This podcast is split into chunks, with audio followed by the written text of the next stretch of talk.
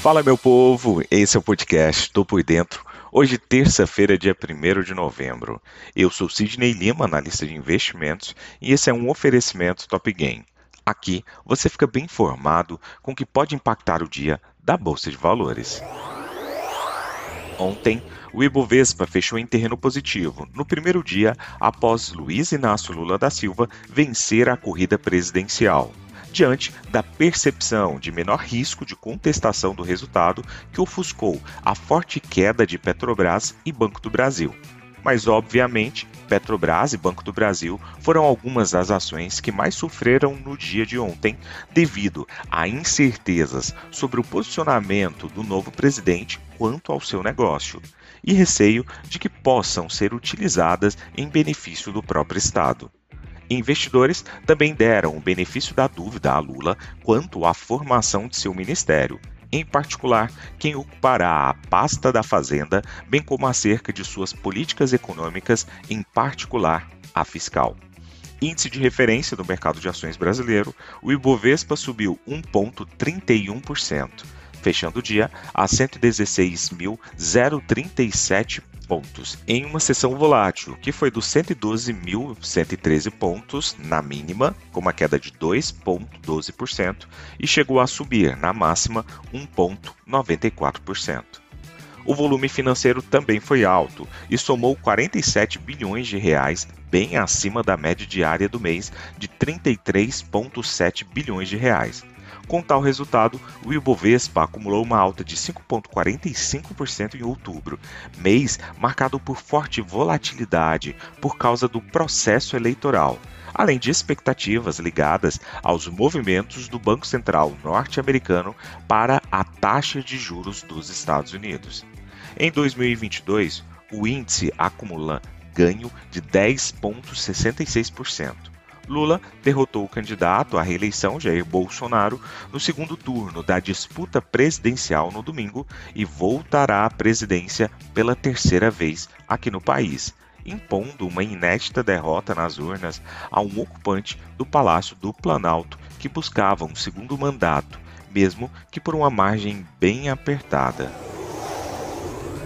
Nos Estados Unidos, as ações caíram após o fechamento desta segunda-feira, com perdas nos setores de tecnologia, materiais básicos e utilitários. No encerramento em Nova York, o índice Dow Jones Industrial caiu 0,39%, enquanto o índice S&P 500 acabou cedendo 0,75% e o índice Nasdaq caiu 1,03%. Por lá, o Goldman Sachs subiu 0,89%. Os piores desempenhos da sessão foram a Intel Corporation, que caiu 2,20%, a Microsoft também, que caiu 1,59%. Na Europa, as bolsas de valores negociaram firmemente em alta nesta terça-feira, ajudadas pelos lucros abundantes da gigante de energia BP antes do início da última reunião de dois dias do Federal Reserve.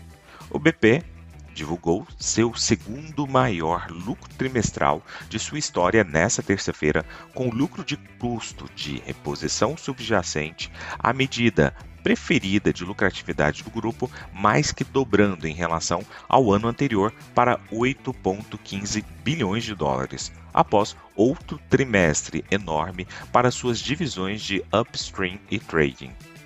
O gigante do petróleo e gás, com sede no Reino Unido, disse que aumentará seus dividendos em mais de 10% e acrescentou outros 2,5 bilhões ao seu programa de recompra em andamento. Como resultado, suas ações subiram 0,7%. Em outros lugares, as ações do Credit Suisse subiram 2,3%, depois que o credor suíço confirmou que uma Assembleia Geral extraordinária ocorrerá no final deste mês para que os acionistas aprovem um aumento de capital proposto, pois busca levantar 4 bilhões de francos suíços em capital. Na Ásia, as ações do Japão subiram após o fechamento desta terça-feira, com ganhos nos setores de elétrico, máquinas e construção naval. No fechamento em Tóquio, o Nikkei 225 subiu 0,33% para atingir uma nova alta de um mês. Partindo para o petróleo, Os preços do petróleo subiram mais de 1% nesta terça-feira, reduzindo perdas em relação à sessão anterior, com o dólar mais fraco compensando a ampliação das restrições à Covid-19 na China, que alimentaram temores de desaceleração da demanda por combustível no segundo maior consumidor de petróleo do mundo. O petróleo Brent e o WTI terminaram outubro em alta, registrando seus primeiros ganhos mensais desde maio, depois que a Organização dos Países Exportadores de Petróleo e aliados, incluindo a Rússia, disseram que cortariam a produção em 2 milhões de barris por dia os preços do petróleo reduziram as perdas iniciais com o enfraquecimento do dólar, com os principais mercados de ações globais subindo na sessão asiática de hoje, antes da decisão da taxa do Federal Reserve dos Estados Unidos no final dessa semana. Na agenda econômica de hoje, previsto para as 8 horas, divulgação da ata do Copom. Às 9 horas, teremos dados relacionados à produção industrial aqui no mercado brasileiro. Às 10 horas e 45 minutos e às 11 horas, divulgação de dados relacionados ao PMI industrial lá no mercado norte-americano. Às 11 horas também, ofertas de emprego. E às 17 horas e 30 minutos, estoques de petróleo bruto semanal API no mercado norte-americano. Partindo para as cotações, agora que são 7 horas e 18 minutos do dia 1 de novembro de 2022, trio norte-americano navega em terreno positivo, com Dow Jones a 0,61% de alta, S&P 500 subindo 0,89% e Nasdaq Bolsa da Tecnologia com uma alta de 1,10%. O índice DAX da Alemanha sinaliza uma alta de 0,99% e puxa todos os seus pares também para terreno positivo.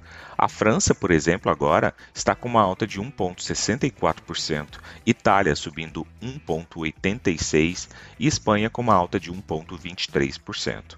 O índice VIX sinaliza uma queda do temor dos investidores norte-americanos de 1,14%. Por sua vez, o petróleo WTI sobressai com uma alta de 1,69% e o petróleo Brent subindo agora 1,80%. Do outro lado do mundo, cotação do minério de ferro que decidiu dar um fôlego e agora sobe 2,45%. Vou ficando por aqui. Não esqueça de nos seguir nas redes sociais da Top Game. Valeu, tchau, fui!